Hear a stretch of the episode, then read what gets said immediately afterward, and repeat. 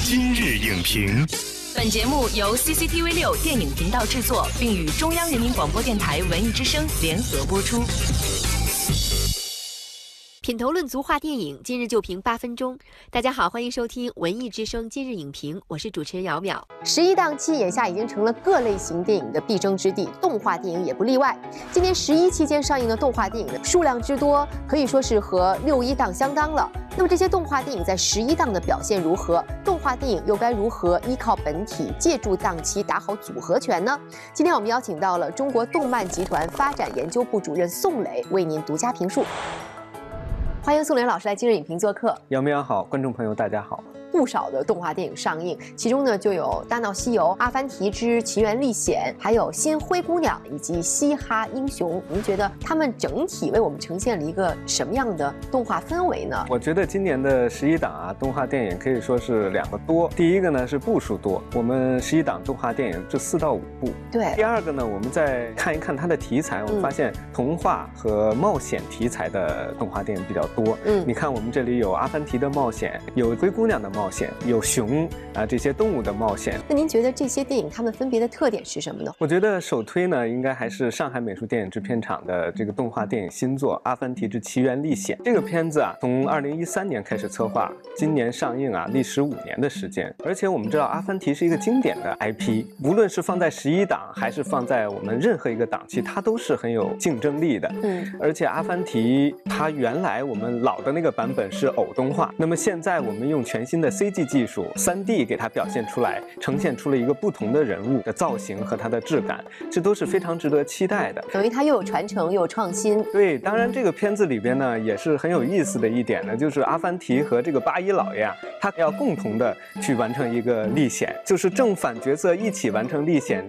亲爱的八一老爷，您是知道的，我们并不是去游山玩水，葡萄成有难，我八一难道能坐视不管吗？另外一部呢，我觉得比较关注的就是。嘻哈英雄了，这个影片啊也创作有三年多的时间。近年来啊，呃，市场上熊主题的动画电影是比较多的。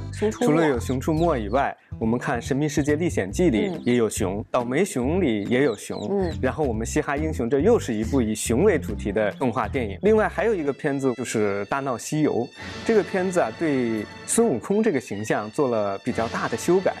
原来我们说孙悟空都是帅帅的这样的形象，但是这里边他是一个。胖胖的孙悟空，当然这些形象的创新啊，我觉得可能是片方希望能够吸引消费者的一个看点。所以听您这样说呢，我们会觉得这一批动画电影呢，其实他们是有传承的，但是呢，其实他们也有很多的创新，其中有很多我们熟悉的人物，他们都有比较大的一种颠覆。我们在创作这个卡通形象的时候呢，我觉得有点过于随意化。嗯，呃，比如说从外形上辨识度不会特别高，另外还有一些形象呢，它在外形上就太像欧美的一些作品中。的这些经典形象，就是就是让人感觉很山寨，可能这都不会是很成功。就是首先我们要为这个形象设置一个可被信服的这个世界观，比如说它出生在什么时代，它的地点是什么，它有怎样的社会属性和文化背景。如果不考虑这些，那我们这个形象它就是立不住的，它可能就过于随意化。那从以往的我们这种动画片的形象的创新上面，有哪些特别成功的例子吗？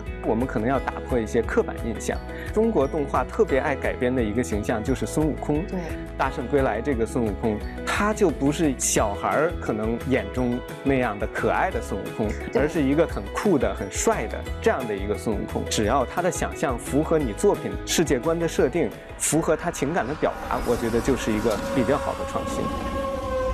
去看动画电影的一种选择权还是掌握在家长的手里的。我们国产动画电影，特别是给孩子看的动画电影，应该朝哪样的方向去努力呢？我们想要让这个影片啊获得包括家长在内的全年龄的关注，你首先要充分利用好这个动画电影观影的一个特殊现象，叫筛选机制。观众在观看动画电影的时候，他有一种心理筛选，倾向于去保留我比较喜欢的那一类角色和我比较认可的这一类角色。比如说我们今年的《熊出没》的这个电影《变形记》。戏，他在里边就融入了光头强的父亲这样一个角色。小孩子可能还是看的熊和光头强这一对欢喜冤家的表演，但是家长可能会对光头强的父亲产生非常强的这个印象。我觉得未来啊，我们动画要想取得好的票房啊，首先要在题材上要抓住制胜的关键。我们会发现，现实题材的片子可能会在未来有很好的成长空间。我们希望把身边的事儿融入到这个动画影影片中来，要重视经典 IP 的改编，因为像《阿凡提》、像《灰姑娘》这样经典 IP，还是能够很大程度上带动我们消费者观影的欲望。Am I dreaming?